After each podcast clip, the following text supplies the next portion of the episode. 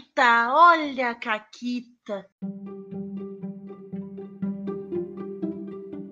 Olá, amiguinhos da quarentena. Aqui quem fala é a Paula e eu tô com a Renata. Oi, Renata. Oi, Paula, e aí, tudo bem? Tudo ótimo. Hoje estamos em ótima companhia. Tão boa companhia que a gente tá falando há uma hora e meia antes de começar a gravar. Sim, meu Deus. Uma conversa linda que vocês perderam. Foi só, só pra, né, grupinho. Ah, vamos, vamos É. gravar assim. É que não era São o tópico, né? Aí não, não, não vai entrar aqui.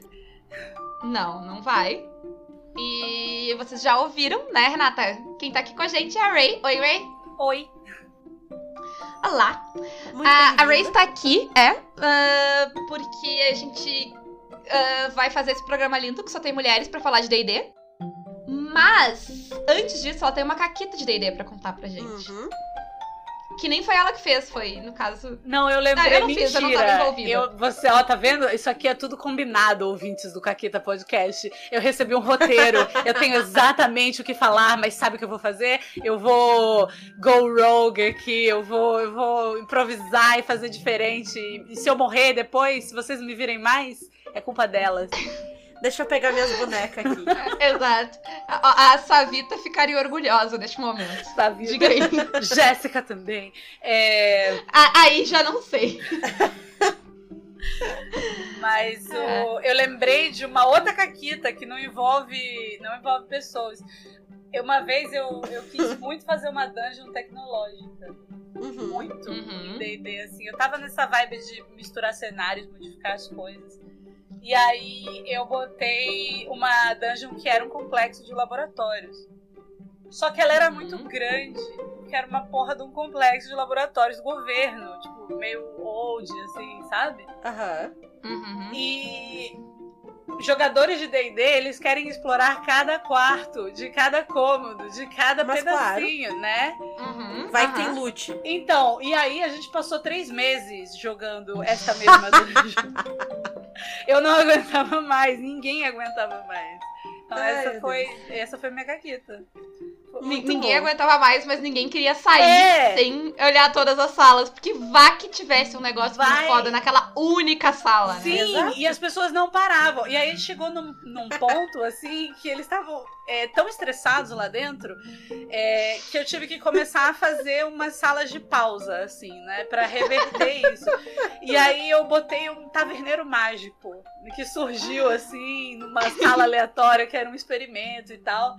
E aí eles passaram o dia inteiro, uma sessão inteira de, de cinco horas, né, tomando café da manhã. E eles não queriam sair, porque eles não queriam ir explorar a dungeon, entendeu? Então eles sabiam que tinha a dungeon esperar. Eles passaram a semana inteira tomando café da manhã. Ai, E Tá certo, Olha, tá certo. se eu tivesse a oportunidade de passar uma semana sem fazer nada, só tomando café da manhã, não posso dizer que eu não faria o mesmo. não é. Eles eventualmente completaram a dungeon, tá, gente? É só porque realmente tava muito grande, tava precisando de um respiro. Justo, justo. E, e- e tinha, tinha todo esse loot, assim, que, que eles acharam que valia todo esse, todo esse sacrifício. Menina, eles saíram fugido da dungeon. Não, não levaram nem uma pedrinha, ainda tomaram o cu. Aí tiveram que ir embora, se explodiram, foram de portal pra sei lá onde, errar caminho. Ah, foi só desonra. Fica aí a lição de que às vezes não é a melhor ideia entrar em todas as salas. Eles podiam ter entrado, feito o que eles iam fazer. Eles, só que eles decidiram que eles iam virar vilão no meio. Porque foi- foram três meses de campanha. E no meio do negócio, eles encontraram os experimentos malignos e falaram: Ah, vamos fazer essa porra aqui. E aí eles viraram vilões. Eles entraram mocinhos e saíram vilões, assim. Adorei. Uma, Então, uma pode- dungeon que mudou a índole das pessoas. Gostei. Exato. Às, às vezes a pessoa não é má, ela só entrou numa dungeon e ficou três meses lá dentro. Isso. Muito Acontece. café da manhã no cérebro. Bom. Mas, falando em dungeons gigantes e muito tempo jogando, a nossa proposta aqui hoje é falar sobre níveis mais altos de D&D, né? Níveis que eu e a Renata a gente quase nunca jogou. É, Que, que ninguém mestra pra gente. Isso, na verdade, é tudo um plano pra gente convencer a Raid que a gente quer jogar uma campanha nível alto de D&D. uma campanha no, no- campanha. de anos. assim. Não, mas o, o que costuma acontecer com a gente é que tem algumas pessoas que mestram no, no nosso círculo, mas o, o Fred, por exemplo, ele tem preguiça de D&D nível alto, então ele evita. E nível. Não, é importante dizer que pro Fred, acima de 5 é nível alto. Exato, É. então ele tem preguiça. É. E, e quando a gente narra, ou, ou até mesmo quando a gente joga, vez ou outra tem iniciante e tal, e tu jogar um D&D nível 10, 15 na mão de um iniciante é maldade. É. Aí a gente Uhum. não faz. Aí tem que começar do nível 1. É. E aí E é um saco, lá né? É foda. ter- Ah, Nunca eu tenho dura até lá. 12 de vida. Ai, minha Ai. CD é 13. Ai, vou lutar contra um rato. Ai, o Kobold me matou. Não, olha só. Eu tenho um amigo, o Vitor, do Dragões, do Sol Negro. Ele. Ele aterroriza os jogadores dele. Eu acho que eles estão nível 15 e ainda não graduaram do Kobold. Porque ele consegue, e eu acho que isso vai passar muito sobre o que a gente vai, vai falar hoje, mas ele consegue é, botar um nível de dificuldade num monstro que é muito básico. Né? Isso mostra como é adaptável, né? Sim. É, é, semana passada a gente contou sobre o dia que a gente quase morreu pra challenges um oitavo. Tá né? Eram 24 challenges um oitavo? Eram, mas a gente quase morreu. Sim. Era o quê? O grupo todo. Ah, eram umas plantas lá É. que soltavam uns negócios. Vocês estavam lutando. era que, Peraí, vocês estavam lutando contra flores. Isso, e a gente quase Isso, morreu. exato. Mas é que o que aconteceu? É, a gente tinha muito dano, mas pra alvo único. E É. eles eram muitos. A A gente, gente não não conseguia dar conta. área e eles davam ataque à distância e eram mil bichinhos. E aí E a gente não se tomava fudeu. conta. Mas a gente não morreu, ficou tudo bem, ficou tudo certo. Deu tudo certo. Deu tudo certo, ninguém morreu naquela mesa, É, até o uhum. fim. Então tá válido. Tá tudo bem. É válido. Foi só um quase TPK. Ah, mas, ah, vamos, vamos pra pauta de hoje, né? Uhum. Então, a gente vai considerar nível alto hoje, não o nível alto do Fred, mas sei lá, acima de um nível 15, tá? Uhum. Que sonho, Renata. Uma ficha de D&D com nível 15. Tá bom, gente, já, olha só. Eu vou narrar essa campanha. Vamos marcar. Olha só! Eu vou narrar essa campanha em outubro para vocês. Pronto. Olha aí, olha aí. Eita. Já, já valeu, já tá valendo essa mesa. Vou encerrar agora o programa aqui. Tchau, gente! Quem quiser apoiar o. Eu vou narrar essa campanha, mas eu tive umas ideias aqui, mas eu tenho um negócio. Ah, Ah. Vai ter que ser só clérigo. Não, mentira. Só clérigos. Pode Vou te dizer que eu adoro jogar de clérigo. A É Renata adora jogar de, de clérigo. Ela joga. Ela tem várias mesas que ela joga de clérigo. Então vai tipo, ser Amo! Isso aí. A gente vai fazer. A gente pode fazer uma rodada de nível alto exclusivo. A gente faz assim: uma mesa de, de clérigos, uma mesa de magos, uma mesa de não sei o que lá. Perfeito. Então tá bom. Mas só nível A gente alto. aceita ser cobaia. Então tá Perfeito. Isso, aceit- aceitamos ser cobaia. Isso aí. Mas assim, ah, vamos, ah, vamos começar, né? No básico. Ah, e assim, a Ray tá aqui porque a Ray é nossa especialista em D&D nível alto, Nossa, porque mas- a Renata a gente só sonha. bom. Eu acho maravilhoso isso. Nunca fui chamada de especialista em nível alto. Agora é. Viu? Né? Agora é. Amei. E, É e selo não Caquitas de especialista.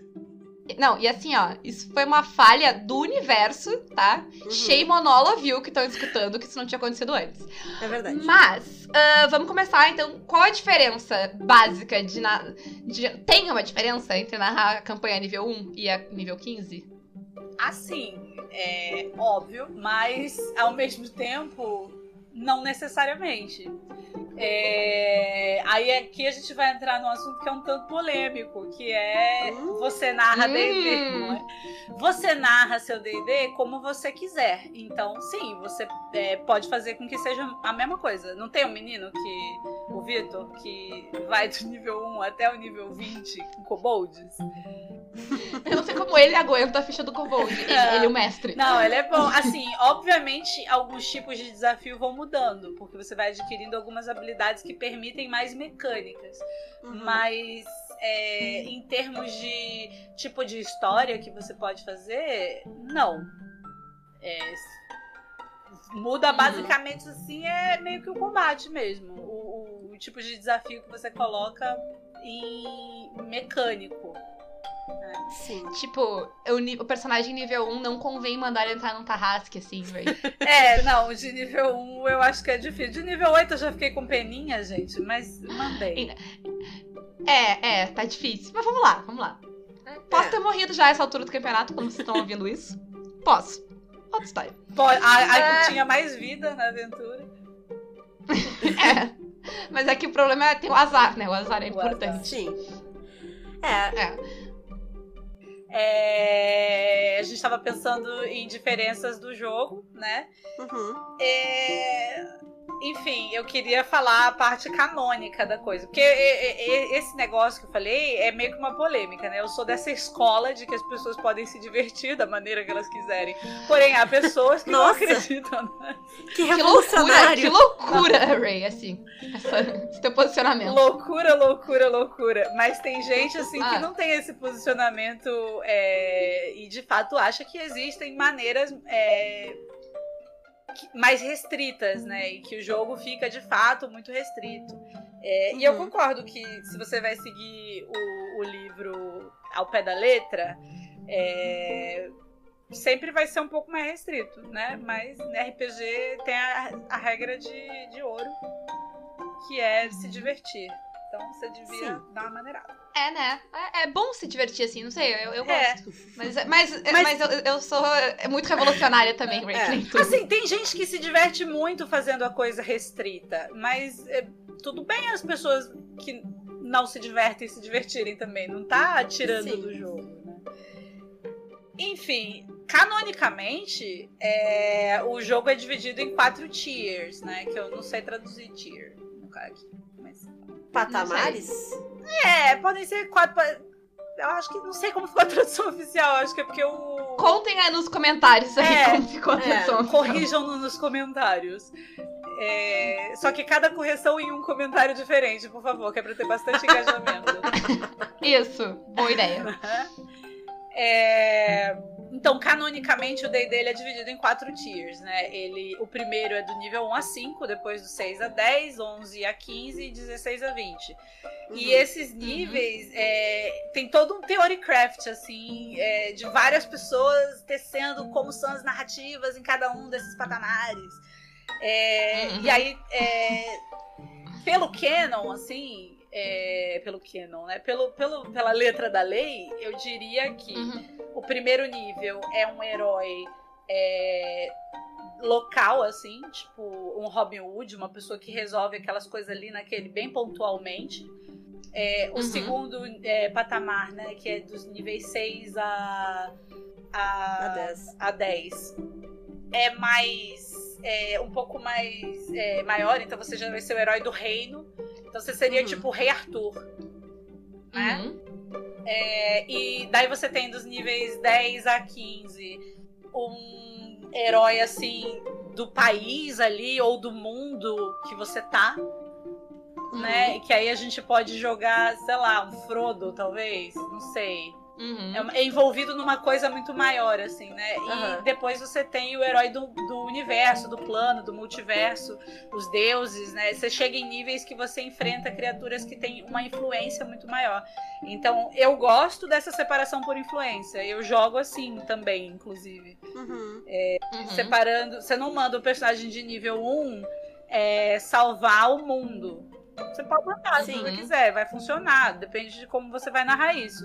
Mas, em geral, Uhum. o personagem de nível 1 é aquele que vai salvar a sua cidade. Uhum. Uhum. Sim. Sim, até porque o, se o personagem de nível 1 tá salvando o mundo, é um mundo meio merdinha, né? Às vezes não, porque. às vezes não. Entendeu? Tem todo tipo de herói. Por que, que o herói tem que ser só. É, né? sim. Tá vendo? Tá vendo? É, pode ser que ele pode, se ele tá, né, dependendo de como ele vai salvar o mundo e de o que que é. E eu que vou é lhe o dizer mais: se for um herói branco, hétero do Sudeste.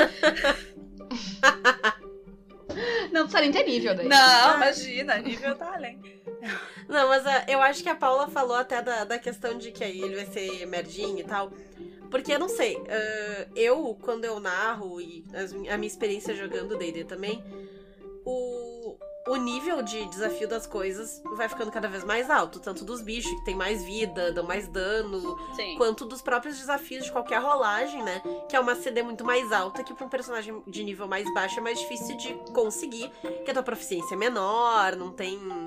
Enfim, né? Tudo é menor, né? Tudo é Tem- menor. existe uma progressão por um motivo. Exato. Não, é, esse CR dos bichos, ele é facilmente modificável e existe Sim, um cálculo para trabalhar em cima. E é inclusive sugerido que você faça isso, porque você sempre tem que é, botar, por mais que seja uma batalha escrita já para funcionar de tal maneira na aventura pronta, você sempre tem que trabalhar ela para o seu grupo, né? O- Uhum. então é uma modificação Sim. necessária. Então, Sim.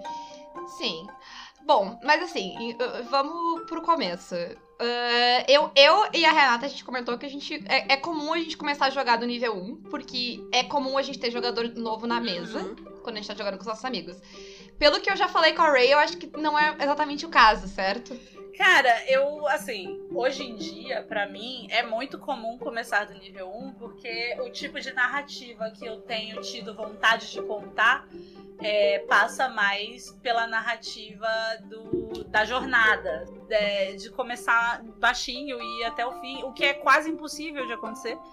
Uhum. É, então eu tenho me mantido no meio termo, é, por volta do nível 8, mais ou menos, é, é onde eu tenho colocado as coisas. Uhum. É, mas existem situações assim, por exemplo, o Uncaged, né? Que é uma mesa que eu queria que fosse perene desde sempre, porque é um livro que tem todos os tiers de aventura e eu queria fazer algumas de cada nível, né?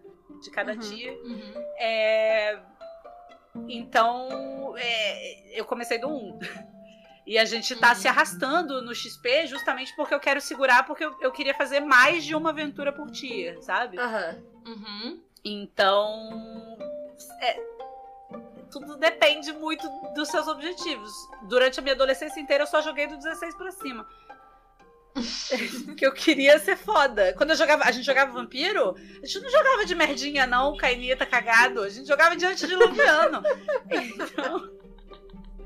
Caí, É, tá cagado. Eu, eu, eu acho que muito vem essa coisa de, de qual é a situação, ah, né? Quais são as histórias que tu quer contar e, e quem tá jogando, né? É. Porque, tipo, como a gente falou, se tu, se tu vai começar a jogar, deixa a pessoa começar a jogar no nível 1. É. O- o- a curva de aprendizado, ela é bem Sim, melhor. até porque- essa geração Nutella, desculpa. Mas eu aprendi a Hum. jogar no APD, entendeu? Ninguém me ajudou, não. Eu peguei uma ficha nível 9, tomei no cu.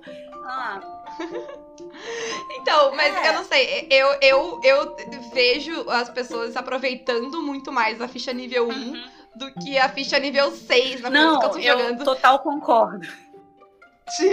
O estresse de, tipo, o que, que eu vou fazer agora? Tem 40 coisas. Pra que que serve coisas que tu isso? faz. Tipo, é, a, a vantagem de tu começar nível baixo é que tu vai ganhando as coisas aos poucos, né? Então no nível 1 tu pode fazer dois, três negócios. Não, Aí quando tu é. ganha um outro negócio no nível 2, ah, vou testar esse troço novo, né? Se tu já começa nível 6, 7, 8, sei lá, tu já tem ali um monte de coisa que tu pode fazer. Sim, E aí fica, tá, peraí, e aí tu esquece coisa, não usa, sim. né? E, e, assim, eu só queria dizer que eu tava sendo muito irônica para as pessoas que estão ouvindo. Sim. Não sei se elas vão ter entendido, porque eu concordo muito com isso. E eu acho que, assim, é, eu é, tomei no cu pra entrar no RPG e eu ter resistido e tá aqui agora é uma exceção. Porque a gente tem Uhum. poucas pessoas, da, mulheres da nossa idade jogando RPG justamente por causa dessa escrotidão. Então agora a gente facilita o Sim. acesso das pessoas para que entre todo mundo, não só quem se acha muito legalzão. Sim. Isso, né? Ah, bom. Mas vamos lá. ah, pra, pra, vamos pro nível alto. Deixa o nível 1 pra trás. A- ali- aliás, assim, ó, eu, eu, eu queria, eu queria apontar o fato de que. ah, ou- ouça essa conversa até aqui e agora ouça o absurdo que é a Ray falar que ela nunca tinha sido chamada de especialista. Mas depois desse comentário, vamos seguir. Aham, aham. Ah, ah, fala- olha. Dizer. Não, o que, o que eu ia falar é que a gente tava comentando, né? Que, ah, iniciante é bom jogar nível baixo e tal. Mas uma coisa que eu gosto jogando nível alto, que até ah, relativamente recentemente, foi antes da pandemia, mas, né? Em termos de, Então, de faz vida três normal, anos. Dez recentemente, Ah, faz É. Faz anos. 87 anos. Eu tive uma experiência Ah. E eu joguei, foi no aniversário de uma amiga e fizeram uma sessão especial D&D nível 20 ah, com um plot de, de princesas de Shira.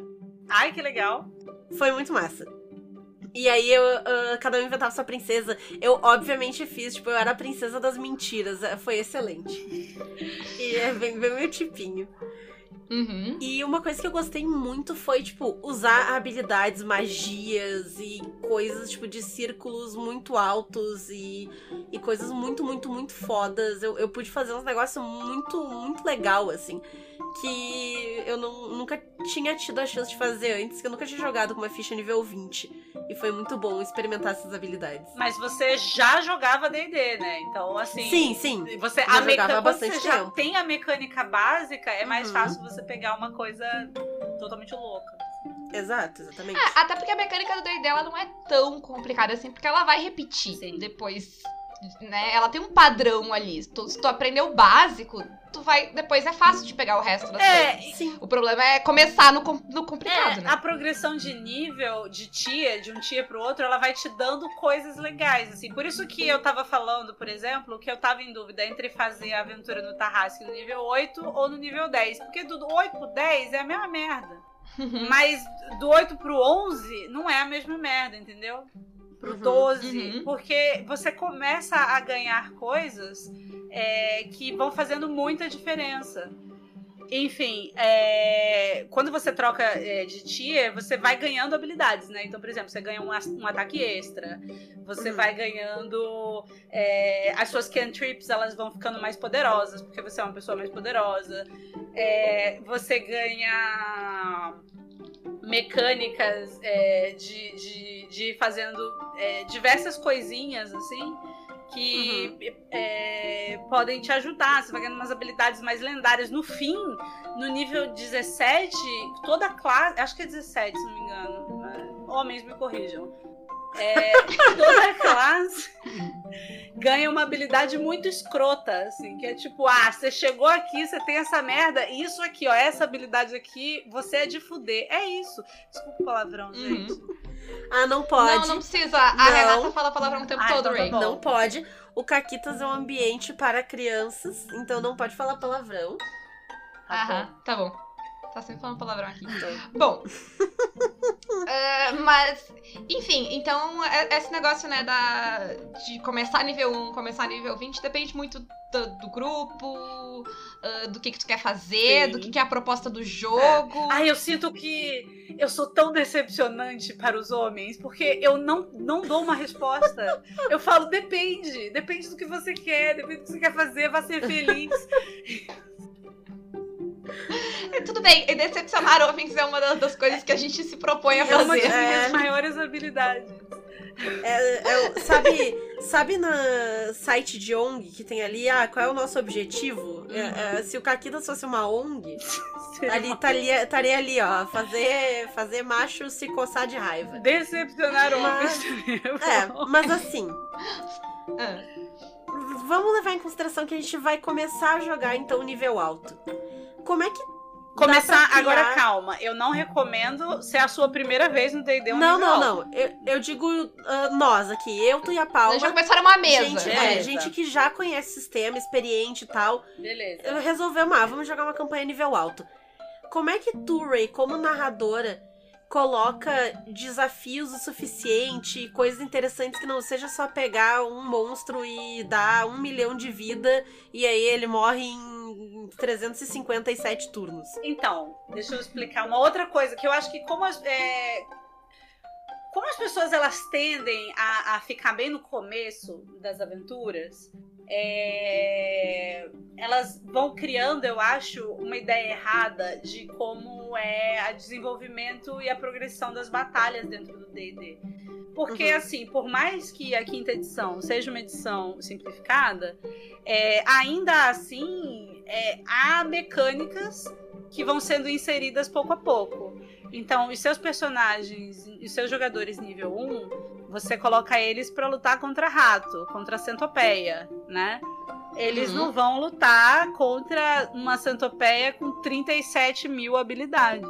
O que que o Vitor, por Uhum. exemplo, que é, bate nas pessoas nível 20 com kobold faz, é que ele cria... é, ele tem kobolds adaptados, né? Ele tem tipo, uma tribo Uhum. de kobolds que agem em conjunto, que estão num terreno que é mais deles, né? Então eles têm essas preferências. E esse é o tipo de, de coisa que você vai fazendo numa luta quanto mais alto o nível, porque você vai pouco a pouco inserindo desafios até chegar no nível 20. Para lutar contra um deus no nível 20, você vai necessariamente passar por um- uma pré-luta que vai exaurir um pouco dos seus recursos. É, um- é, você vai estar lutando num ambiente que é alheio a você, né? Que é, é mais do Uhum. deus do que seu, no caso. Você vai ter um. É, esse ambiente ele, ele tem turnos também, né? Ele age como uma armadilha complexa, então ele tem turnos. Você toma dano em determinados períodos. É, esse próprio personagem ele tem mais do que uma ação e ele tem mais do que, uma, do que um turno. É, Uhum. o round, né? Porque Uhum. ele tem ações lendárias, então ele faz outras coisas no meio do combate. Você não apanha dele uma vez só. Uhum. E, e esse tipo de coisa vai criando complexidade para abrigar as suas habilidades complexas. Porque não basta você ganhar uma habilidade fodona e, e tá inserido num lugar onde você não vai conseguir usar ela, Uhum. né? Uhum. Então, é isso. É, os desafios mais pra frente, eles não são baseados em PV.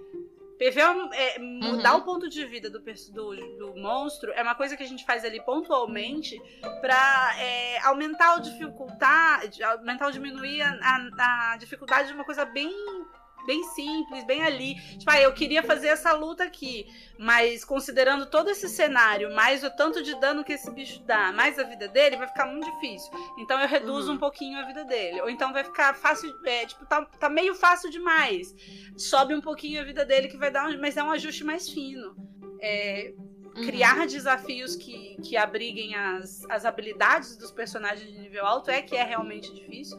E aí você tem que ler os materiais que o D&D proporciona, basicamente.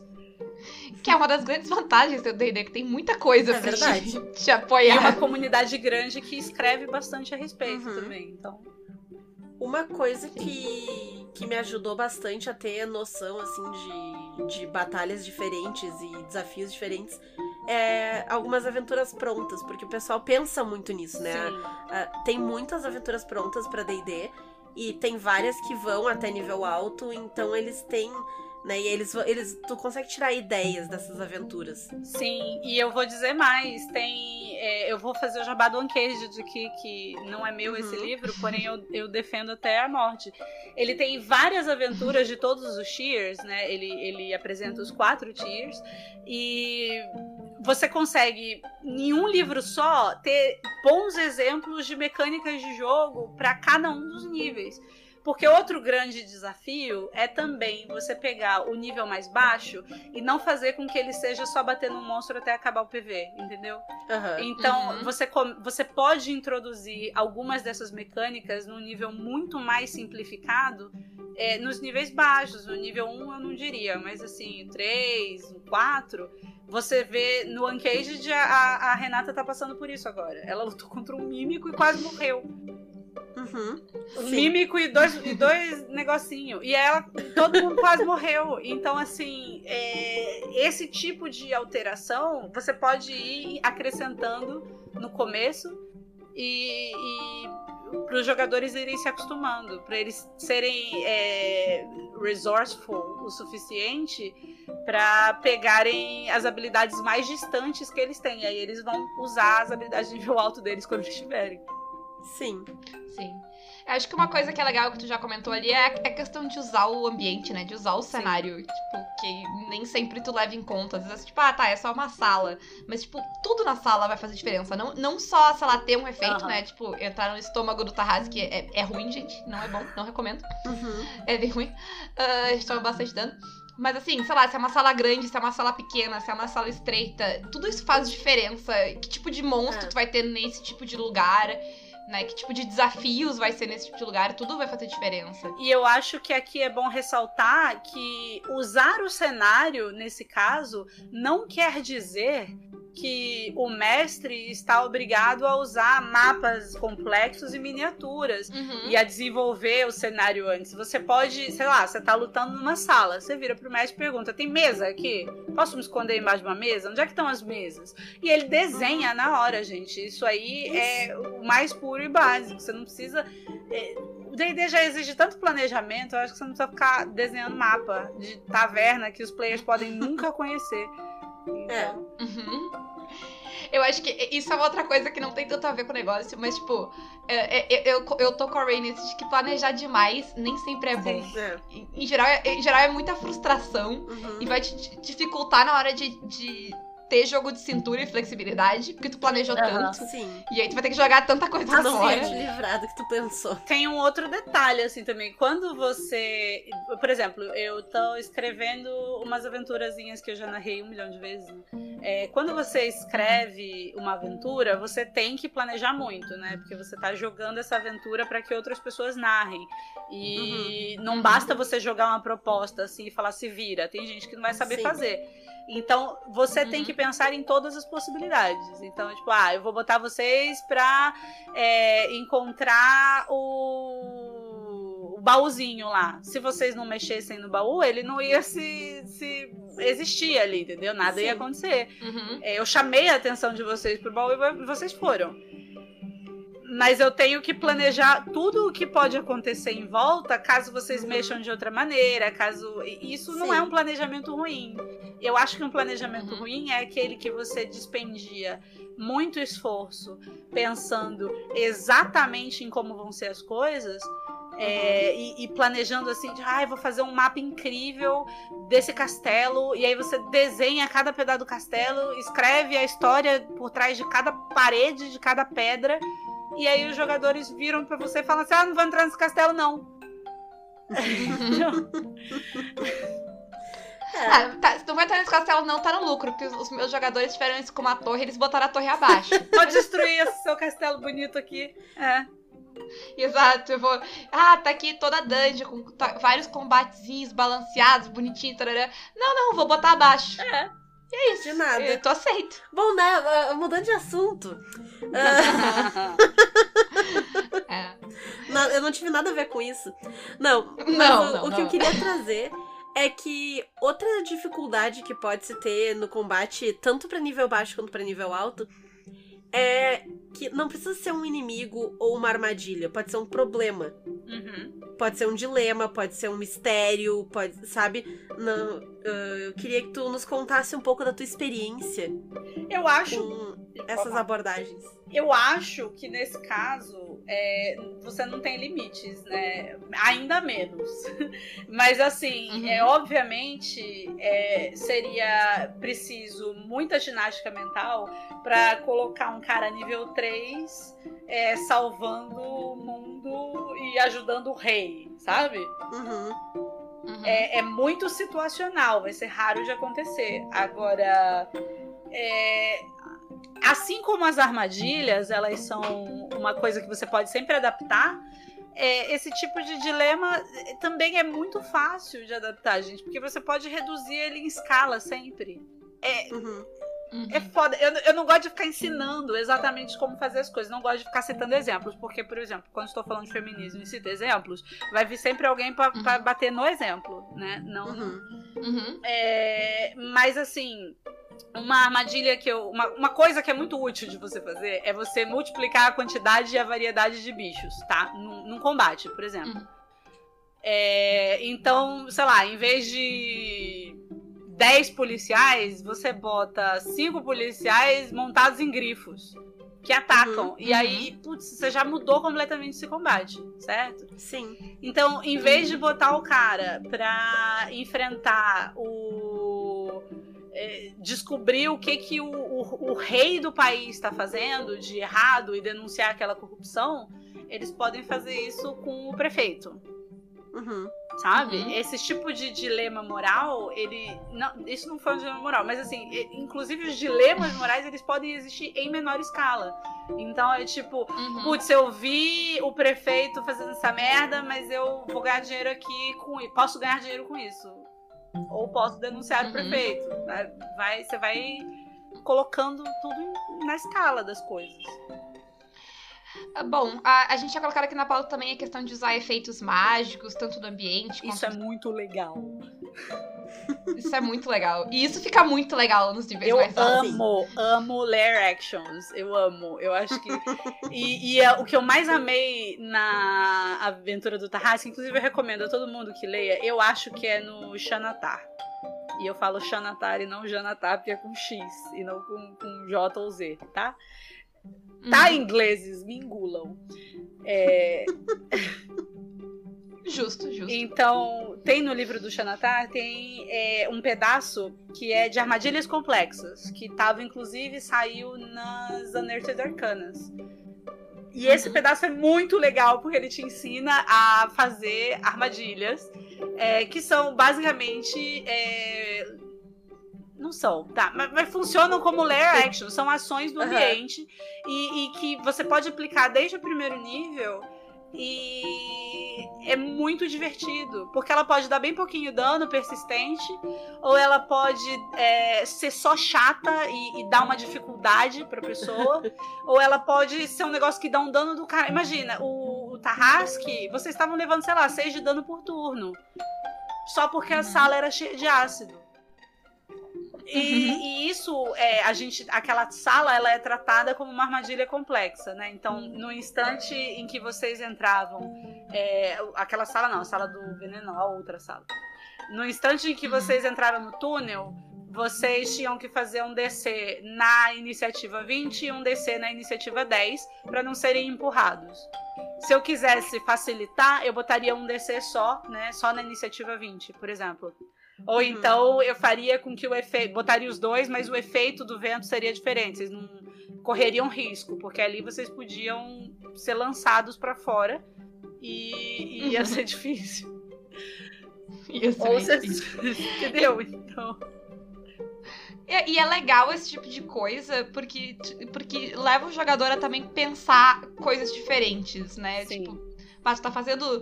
Tu tá fazendo dois saves por turno. Tu, tu começa a pensar, tipo, ah, dois saves por turno. eu- ok, a minha força é boa, mas assim, Sim. Vai dar ruim. azar. A- as estatísticas, né? Uma hora É, esse exato. dado vai virar. Então, aí tu começa, tipo, né? Ah, e se, e se a gente usar uma corda aqui pra tentar facilitar? E se, e se eu- a gente não seguir nessa sala, porque vai dar ruim? Então é legal, é- esse tipo de. Colocar esse tipo de elemento é legal porque te força o jogador a pensar também, Sim. né? Todo mundo sempre critica o DD como, tipo, ah, daí tu vai lá e só bate em monstro, mas ele só é assim se tu fizer ele ser Sim, assim, né? Total. E, e, assim, mais do que isso, é, é muito legal se você for narrar uma campanha ou é, alguma coisa que você pretenda fazer em séries, ou mesmo é, que se você tiver um grupo fixo, assim, e, e você quiser dar uma refrescada, é, é muito legal você colocar esse tipo de desafio para os seus jogadores enfrentarem com frequência. É, e não o mesmo, tá? Você não precisa botar sempre a mesma. A mesma armadilha. Mas assim, lançar mão desse tipo de, de dificuldade ambiente com frequência vai fazer com que os seus personagens sempre, os seus jogadores, eles sempre tentem agir com mais esperteza e usar mais os seus recursos, porque falta. Quando é só bater em monstro, você não consegue gastar seus recursos. Sim. E tem um, um- um espectro de personagens ali, de, de habilidades de personagem que se perdem, É. né? Porque se tu. Tem habilidades que tu não acaba não usando se só tem um tipo de desafio. E aí é chato jogar. Aí tem aquelas classes que todo mundo acha que é chato de jogar com elas, mas é porque elas não têm oportunidade de Sim, cara, De eu fazer fiz que elas né, são boas, né? bater. Eu fiz um bardo uma vez, nível, no- que no nível 17, ele ganhava a habilidade de se completamente metamorfosear com outra, em outra pessoa. E em nenhum momento eu, como jogador, usei essa habilidade, entendeu? Eu considero isso uma falha. Porque se você não me permite usar o que tem de legal na minha classe como narrador, é, Entendeu? Você não tá. é, Você não tá me dando as oportunidades de, de, de crescer como jogadora e de desenvolver o meu personagem. Tem que ser um negócio que, pô, se eu tenho esse recurso, eu nunca vou poder usar, é chato. Tudo bem que ele é, É. situacional, mas, pô, nunca. E, e, e tem dois jeitos que tu pode flexibilizar e permitir isso, né? Um é criando desafios diferentes e o outro é, tipo, deixando com que as pessoas. Sejam criativas, aceitando as soluções, né? Sim. É, falando, falando em é, é, passar, passar xalala em pessoas, vocês podem ir lá. é, vocês podem ir lá no Instagram do Caquitas, tem, acho que é um dos primeiros vídeos que a gente postou. É o Ângelo, nosso amigo, basicamente desmontando um combate contra um grupo enorme de paladinos que iam comer o cu dos jogadores, Nossa, pra ficar tranquilo, chorando. pode falar palavrão aqui. E ele, ele basicamente, ele, ele fez um drama, uma, ele teve uma crise de choro e tal, e, e, tipo, convenceu os caras de que, tipo, ele não era o cara que ele estava atrás e que tava tudo bem. Caramba, E, foda. tipo, é linda a Sim, cena, sabe? E ele- era um combate, um combate tipo, difícil, e ele Não, é resolveu no incrível. roleplay, Teve, rolando, né, rolando teve Deception. também o. Eu chamo esse hold o hold da decepção, porque você está rolando a decepção do mestre, entendeu? Isso. O, o Ângelo, ele é incrível, porque o Ângelo, ele não nasceu pra jogar D&D, tá? O Ângelo, ele nasceu pra jogar, não sei qual sistema, mas a coisa mais Por que não D&D? interpretativa. Não, é, Porque ele não É. lembra em absolutamente nada que tem na Isso. ficha dele, não importa quantas vezes tu fale exato, pra ele, as ele, coisas. ele- ele é péssimo lembrando mecânicas dele mesmo. Entendi. Por isso. Então ele, ele se dá muito melhor com outros sistemas que são muito mais interpretativos, porque ele é incrível na interpretação. Amei, amei, E-. Uhum. No- o Ângelo é incrível, assim, ó, tu- o dia. uh, ele, ele vem no meu aniversário certo.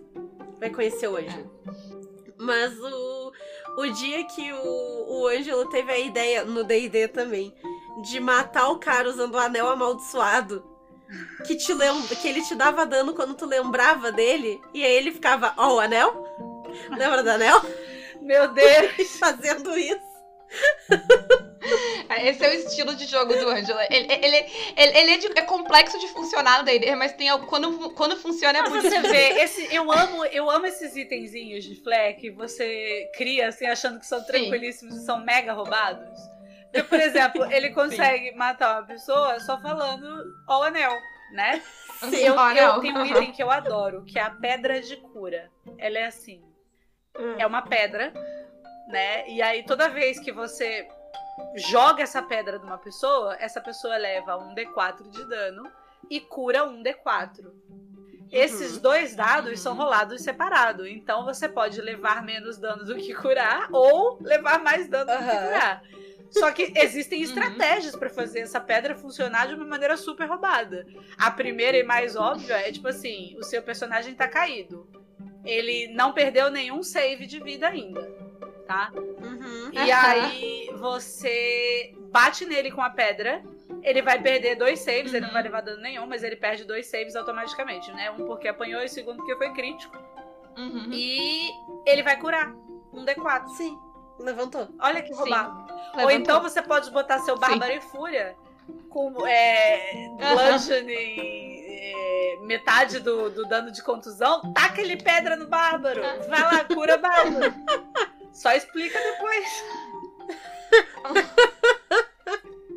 Só explica depois, é, excelente. Depois, depois, quando o barbeiro vier te matar. Ai, Ai, é- é- eu acho. Item mágico é outra coisa legal. Que as pessoas sempre vão no item, tipo, ah, minha arma mais 5. Mas tipo, esses itens com efeito eu Sim. acho muito mais legal. eles Tem são um- muito divertidos. Esse que eu falei não é oficial, mas tem um item oficial do D&D que é um buraco. Você tem um buraco. Eu já eu dei já pra tive um buraco. E aí você abre seu buraco e entra no seu buraco e fecha o seu buraco com você lá dentro. O que, que, que a Renata fez com o buraco? Encheu de ouro. E, e, e zumbi. Isso. É. Gente, Ela tinha ouro e zumbi. Difícil era, difícil era quando confundir, entendeu? Ah, vai tirar, vai pagar um negócio, tira o esqueleto. Opa! Isso.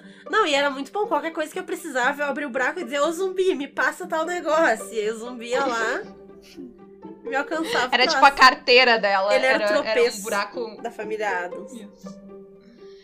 Era excelente o meu zumbi, tá? Outra coisa relevante é que eu gosto de pensar que até o nível 5, por exemplo, né, quando você é um herói local, você é conhecido apenas localmente. Então, na região ali da sua cidade. Né? Tipo o Robin Hood mesmo. Quando você Uhum. é um Uhum. herói nível 5 a 10, você é tão conhecido quanto o rei, o imperador, né? Uhum. Sei lá. Quando você é, é nível 10 a 15, você é tão conhecido quanto, sei lá, um, o dono do mundo, o presidente, o Papa. Isso, excelente. Uhum. E nos níveis é, de 15 a 20, você é tipo uma entidade. Sei lá, você é o, o- o Bob Ross. Adorei o exemplo de entidade, perfeito. O, o, o Fred vai amar esse É. exemplo. Então, e aí o tipo de, de coisa que as suas atitudes afetam é, é muito maior, né? Então, Uhum. quando você é uma pessoa, por exemplo, que não faz streaming, você não tem a obrigação de ter uma mesa com gente diversificada. Mas se você vai fazer uma coisa pra streaming, você tem essa obrigação, né? Então, é, é, é meio que isso. Qu- Quanto maior a esfera que você atinge, maiores são as suas obrigações também e o modo como as pessoas respondem às suas atitudes, né? O modo e a quantidade de pessoas que respondem às suas atitudes. Sim. Sim, a, a ideia de, de ser reconhecido é legal É. também, de ter que lidar Sim, com isso. então você não porque- pode matar um vendedor pra, pra, sei lá, barganhar na poção, entendeu? Exato, que todo mundo vai estar dizendo que, ó, foi a dona Neide que.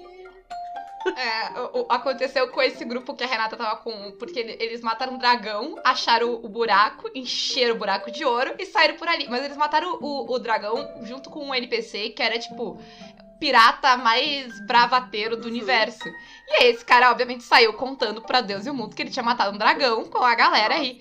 E aí, a- a- eu lembro a cara dos jogadores quando, quando tipo, eles foram emboscados por gente que queria roubar o dinheiro deles. Eles estavam, mas como é que eles sabem que é a gente? E eu, pessoas, é uma Tiflin vermelha, um cara com mão de tentáculo, Um anão com um pele de anão com pedra. pele de É pedra e um barbarian gigantesco. Vocês estão disfarçados de quê? Mas eu acho que tem duas questões aí também. Vocês estavam jogando num setting bem low fantasy, porque aí tinha muito mais humano do que essas criaturas. Não, não, é que o, é que o anão do. O, o cenário não era low fantasy, mas o Fred inventou um anão que não existia, que só é, tinha sim, anão um anão com pele de pedra, eu achei bem, bem É. inusitado mesmo. O cara com mão de tentáculo. Mas a Tiflin vermelha não, eu Sim, aceitei. mas é uma Tiflin vermelha sendo seguida por um cachorro esqueleto Ah, tá. e, e um bárbaro de dois metros de altura que tem um lobo da neve. É, é que a, a questão não era. Eles sozinhos não seriam estranhos, mas o conjunto da obra, Aham. entendeu? Todos eles andando no grupinho chamava. É o que chamava atenção. Porque o cara tá lá Sabe, eu- acabou de ouvir a história, ele sai, ele olha pra frente, tá passando exatamente aquele grupo que ele achou que era mentira. Que, tipo, certamente esse pirata tá me mentindo, não existe esse grupo. E aí ele bate o olho, tipo, olha ali, exatamente o que o cara falou. Sim. Sim. E por fim, ah, eu acho que a coisa talvez mais difícil de tudo isso é como é que tu organiza, como é que tu lida com todas essas coisas. Porque acho que tu colocou muito bem quando tu começou a falar dos níveis altos, é que tu vai acumulando Sim. coisas. Que no caso é acumulando coisa pro mestre lidar, Isso. Né? Pro jogador também, mas é que tu, o, Bem menos. é, o leque do mestre é muito maior, exato. Porque tu tem que. a- as tuas coisas tem que lidar com todas as Exato. coisas dos jogadores É, também. você vê, na aventura do Tarrasque, eu fico. Eu esqueci um dano lá, lembra? Foi um. tipo, Ih, gente, esqueci, Uhum. agora já foi. É muita coisa pra lidar o tempo inteiro. São muitos monstros, são muitos DCs. É, Uhum. todos os, todas as áreas dão dano, é, dão alguma coisa de específica. É muito raro você ter é, um lugar tranquilo. Uhum. Mas. Inclusive, vocês terão uma grata surpresa quando vocês acordarem depois, bonitinhos. Porque assim, todo Hum. corpo tem o quê? Anticorpos, não é mesmo? Exato. E a gente tá parado numa, numa hut lá no meio do, do, do corpo Isso, do Que Tarrasque. delícia. Ah, os anticorpos devem estar ensandecidos, tentando, tipo, que bosta é essa? Sim, aqui? eles estão que merda, uma coisa mágica aqui no meio que ninguém arrasta, ninguém mexe, tem que tirar, vai dar o quê? Isso aqui é, é na veia do Tarrasque. gente. Isso aqui é o quê? É gordura. Exato, né? né? Eu tô só que imaginando o delícia. que, que tem de bicho quando a gente sair daquela. Você vai ser, você causou infarto no Tarrasque. Obstruiu. Resolveu o problema! Ê! Bah, é uma boa, né? É, tem, é, tem mecânicas, assim, é uma dun aquela é uma dungeon grande, complexa, feita pelo DM Dave, inclusive eu recomendo muitas das aventuras dele, porque ele usa bastante esses esquemas de... é, ele é muito bom, ele usa bastante cenário, as lutas são muito divertidas. É, e ele, ele, ele coloca, assim, é, todas as possibilidades. Então, caso o Tarrasque morra, tem uma orientação de como vai ser essa dungeon, entendeu? Porque Uhum. o corpo dele não vai deixar de Uhum. existir, vocês ainda vão ter que encontrar Sim. uma coisa dentro. Então, caso ele morra, lida-se de outra maneira com várias coisas. É- então, Uhum. Maneiro, maneiro. Sim. É, isso é uma coisa legal também de tu deixar o teu jogador ser criativo e tu ser flexível no que tu deixa ele fazer, que é tu não precisa dizer não, tu diz sim e a- aquilo vai afetar a É, história. claro né? que com as consequências. eu gosto Exato. do não, mas você pode. Né? Exato. Uhum. É, é tanto não mas quanto sim mas, tipo, Aham. sabe? é, nunca precisa ser exatamente o que o jogador quer, né? Por exemplo, a Ray me deixou fazer a. Esqueci o nome da magia agora, não sei o que. Tiny Hut. Tiny Hut. Tiny Hut. ah, no meio do Tarrasque pra gente dormir. Porque não tem como dormir no. Né, tu tá dentro do corpo de um bicho. É difícil montar acampamento. Mas aí essa magia dá. E aí agora, pra, né, a gente já tá sabendo que quando a gente sair, a gente tá cercado de, Anticorpos. ah, de anticorpos delícia. que vão, né, matar a gente. Provavelmente. Ou tentar, no caso. A gente vê depois. Mas, Mas é, então tem- é, é foda, perdão. É, é muito legal isso aí. Me diga, Renata. Não, eu ia te perguntar se tem alguma dica de como é que tu organiza tudo pra tentar esquecer o mínimo possível, porque a gente sempre vai esquecer de alguma coisa, isso é fato. Então, Eu acho que a primeira coisa é aceitar que tu vai esquecer. É, primeira coisa é de fato, é assim, é, você aceita que você tem que esquecer e aí você vai pensando no o que que é que eu vou esquecer aqui, o que é mais fácil de esquecer. Uhum. E aí, é, no caso do Tarrasque, por exemplo, eu uso muito o OneNote. É, E aí, cada aventura que eu faço, eu abro um caderno. tipo, é, o Tarrasque ele tem um caderno só pra ele. E aí dentro tem várias pastinhas, né? Várias folhas. Uma, a primeira página é o gancho, né? Que aí eu resumi toda a história, porque uma aventura pronta, ela vem com aquela história escrita, né? E você vai ter que passar essa história. Então, é, tem o gancho, que é o que puxa os personagens, que é aquela parte que eu narrei é, inicial da aventura, de vocês estão na taverna, tá acontecendo isso e isso, isso veio tudo escrito. Então, eu resumi isso em tópicos, para eu lembrar o que eu precisava falar, e resumir, é, traduzir as falas cabíveis, né? Porque sempre vem um, um quadradinho assim, diga isso, para você dizer o que o personagem está dizendo. É, mas quando eu tô preparando da minha cabeça e não fazendo, eu, eu faço tópicos das falas. Assim, na fala tem que ter isso, tem que ter isso, tem que ter isso. Se for muito importante, eu planejo ela inteira. Senão, não. Mas aí você faz assim: ah, esse personagem ele é, faz uma setinha, ele tá pensando isso, isso, isso, ele quer dizer isso, isso, isso. As motivações são SS. Vou fazendo várias coisas pequenas para prosseguir essa narração histórica, linear, assim. É... Uhum. Daí eu fiz uma aba só com os personagens, que são as, é, um básico, assim, tra- o nome, a tradução e quem é. De um jeito bem é, fácil de narrar para quando eu for fazer uma recapitulação, eu só olhar aqui, eu olho ali um nome, sei lá, Maureen Trask, quem é essa porra? Aí eu vou lá e olho, ah, é a maga que fez sei lá o quê, entendeu? Já Aham. sei, já acho mais rápido.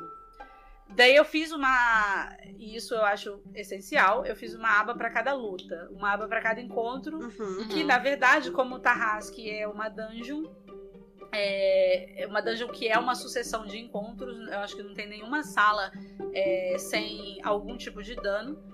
É, então cada uma delas tem uma uma aba.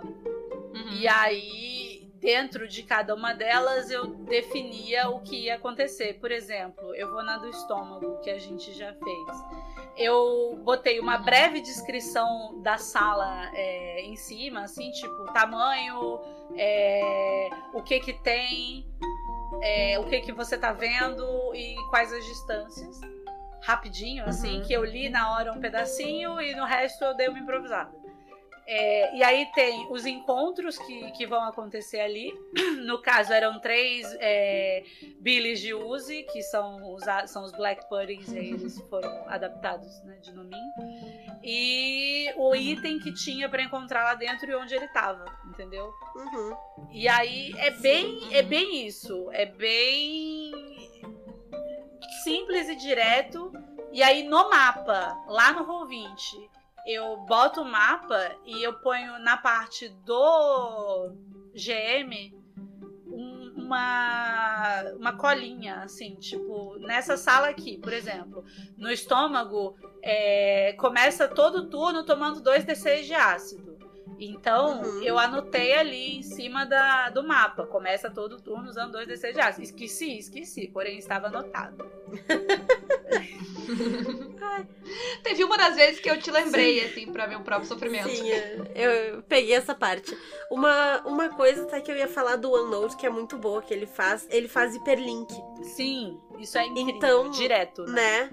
Quando tu tá na, na página da descrição ali, tipo, ah, sei lá, se eles forem pela porta da direita, eles saem nessa sala. Aí tu pode botar um hiperlink nessa sala, que se tu clica vai pra outra aba, Uhum. e aí na sala da esquerda eles vão pra outra sala. E aí tu pode ter outro hiperlink, então tu te organiza muito fácil. O OneNote ele é muito bom pra isso. Mais do que isso, até ele faz uma coisa assim: se você copia. Quando eu tava organizando a Gen Con, eu copiei o nome de cada. Eu abri cada um dos eventos de mulheres, tá? Porque eu fiquei cima. Uhum.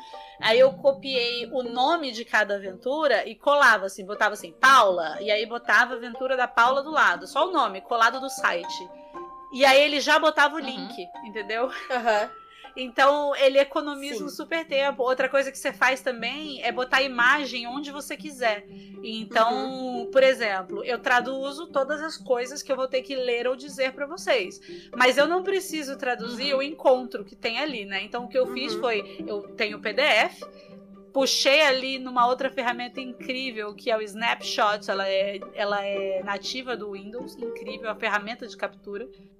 E aí eu fui lá e pegava só o pedacinho e colava na parte cabível da página. O OneNote faz isso, é um- uma ferramenta excelente. Mas você Sim, pode fazer na é. mão também. É que a verdade é que o OneNote ele é uma ferramenta para análise de dados de humanos, né? É, eu- quando eu fiz faculdade, eu trabalhei com, o NVivo, que é a mesma coisa que do OneNote, ele é bem parecido. Então ele aceita todo tipo de arquivo e aí tu pode criar ah, tags e coisas assim para tu organizar. E a gente roubou para RPG porque ele é ótimo também é para organizar coisas da RPG. Então, quando eu vi, assim, o OneNote, eu, eu tava procurando, eu descobri ele, que eu tava procurando, ah, como organizar uma campanha. Que, pelo amor de Deus, eu tava com tudo colado no Word e eu tava ficando maluca. Sim. E aí eu achei o OneNote e eu fiquei tipo, ué, o que que é isso? E aí eu abri e olhei, tipo, bah, é a cara do Anivivo, É eu sei mexer incrível. nesse negócio. Eu sei o que que faz. Eu já usava antes do RPG entrar na minha vida dessa maneira, assim, de usar pra organizar RPG. É, eu usava. O que que eu fiz? Eu sempre usei o Word. E eu tenho um caderno pra cada aventura que eu narro, no geral, né? Se, se for uma aventura grande. É, e aí eu anoto essas coisas no caderno. Ficava meio perdida, mas tinha umas marcadores e tal. Eu nunca tinha usado um Uhum. note. E aí eu achei uma comunidade, tem uma comunidade inteira de gente foda que usa o OneNote de um jeito que eu nunca vou conseguir usar. E eles disponibilizam templates. Nossa, que ótimo. É muito legal. Eles ensinam, assim, eles falam: olha, eu faço assim, assim, assim, faz um tutorial de OneNote, sabe? Muito bom. Então. Muito bom. É, e aí é isso. E aceita que uma outra coisa vai passar. É. gente? Ah, sempre vida. passa. Mesmo quando não é uma coisa tão complexa, às vezes passa, você esquece um negocinho. Tem tanta regrinha. Eu, eu vou encerrar aqui com chave de ouro, dizendo que tudo passa. Ai, Até uva passa. nossa. E, Ray, muito obrigada Nossa. por ter vindo hoje falar com a gente. Então, faz aí o teu jabá. Isso. A Ray tá Eu chorando agora. Ela não vai conseguir falar. Eu vou ter, na sexta-feira, dia 21, jogarei Tordesilhas com a Mônica, lá nos Jogos Imaginários. Uh, Tá? Hum. No sábado, dia 22, vai começar uma campanha no meu canal. Eu espero que seja esse sábado, mas talvez só comece no dia 29, vamos ver. É, essa campanha é The Curse of Strahd, mas ele está adaptado e o nome será O Beijo do Vampiro. Fantástico. Fantástico. Inclusive, o Strahd é o Neila Torraca. É, ai, e depois... perdemos o Fred. Domingo, dia 23, tenho, temos o Tarrasque lá no meu canal. Uhum. E a gente vai ver se o pessoal fica vivo. Vou fazer Né? o possível. Depois disso, na minha vida em geral, as semanas estão cheias de RPG. Vocês podem me acompanhar pelo Twitter. Arroba Ray Ray Galvão, ou Hi Hi Galvão. Além disso, na semana que vem eu vou contar, eu não sei se pode, mas eu vou contar, sabe por quê? Porque eu não assinei nenhum tratado de sigilo de nada. Se fosse pra não contar. Em primeira mão. Em primeira mão, na semana que vem vai sair um artigo meu na Dragão Brasil. Acho, Aê! acho que é na semana que vem, se não me engano. Alguma coisa assim. É, E aí é um artigo muito foda que eu escrevi com muito amor e carinho e, e um pouco de nervosismo. É, ele me fez entender que eu sou sim uma especialista, porque Isso aí. enquanto eu ia escrevendo, eu ia falando, caralho, você só tá falando coisa foda. Nossa, você é incrível. assim, Aí sim. É, Aí, Aí sim. sim. e Eu te incrédula. entendo. Era ao mesmo tempo, caralho, e, e incrédula. Nossa, nem acredito você é capaz disso. É, eu te entendo. Todos, todos os meus dias são essa sensação. Mas assim, é um, ficou muito bom, eu sou suspeita pra falar, mas é um assunto que eu acho que é muito importante e eu fico muito grata por ter sido chamada, né? A televisão me chamou, porque eu acho que vai tocar muita gente. É, a gente, eu escrevi sobre o olhar que a gente tem no mundo, é um olhar europeu.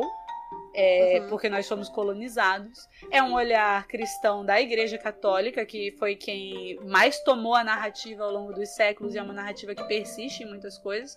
E eu mostro, é, é branco, né? Também tem isso. É, é masculino.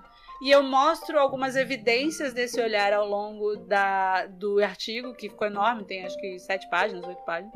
É, eu mostro como isso, é, é, evidências disso é, na narrativa e, e no, na ficção em geral. Assim, eu analiso, inclusive o que eu estou analisando é o desenho da Disney, O Hércules, e Uhum. a verdade do mito. E aí, a partir disso, eu trabalho como é importante a gente entender isso para poder partir para uma nova narrativa e tentar trabalhar os conceitos de bem e de mal de outras maneiras. Né? Uhum. Para criar mais tons de cinza, para as coisas não serem tão maniqueístas. E aí fica assim o, o autoconvite para mais alguns, porque já, já escrevi mais um sobre. Já comecei a escrever, né? Sobre como essa visão afeta também a nossa visão de matriarcal, de, de sociedade matriarcal, é, que ela não precisa ser necessariamente igual à sociedade que a gente vive, como isso afeta né, capitalisticamente a nossa noção de como deve ser o mundo, e todas essas correntes vigentes que seguem por aí. Então fica aí o autoconvite, caso queiram me chamar de novo. Ó, Mas apoio, apoio. eu, Aham. eu recomendo que todos os assinem a Dragão Brasil para lerem esse lindo artigo que escrevi, do qual estou muito orgulhosa. Isso aí.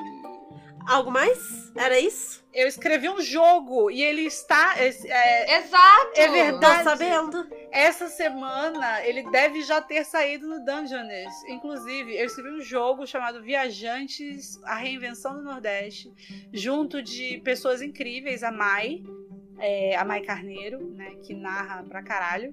Narra no Casa Velha. É, inclusive, eu vou jogar com ela dia 1 de setembro no Casa Velha. É, a Nani, que vocês devem conhecer, que joga pra caralho por aí. Ela joga a minha mesa de Kenkos, que acontece todo terceiro sábado do mês. é, no canal da Tia Lu. São, todos os jogadores são Kenkos. Kenko é uma raça do D&D de corvos antropomórficos que não falam. Passarinho. Eles não... Isso, os passarinhos que não fala, só repete. Isso. Uhum. E a Narão. Narão é uma mulher incrível que está surgindo na nossa cena online de RPG agora e vai com uma estreia a- estarrecedora, jogando junto de Renata, inclusive, é, a mesa do Ramon de Através das Trevas, na quarta-feira que vem, dia 26.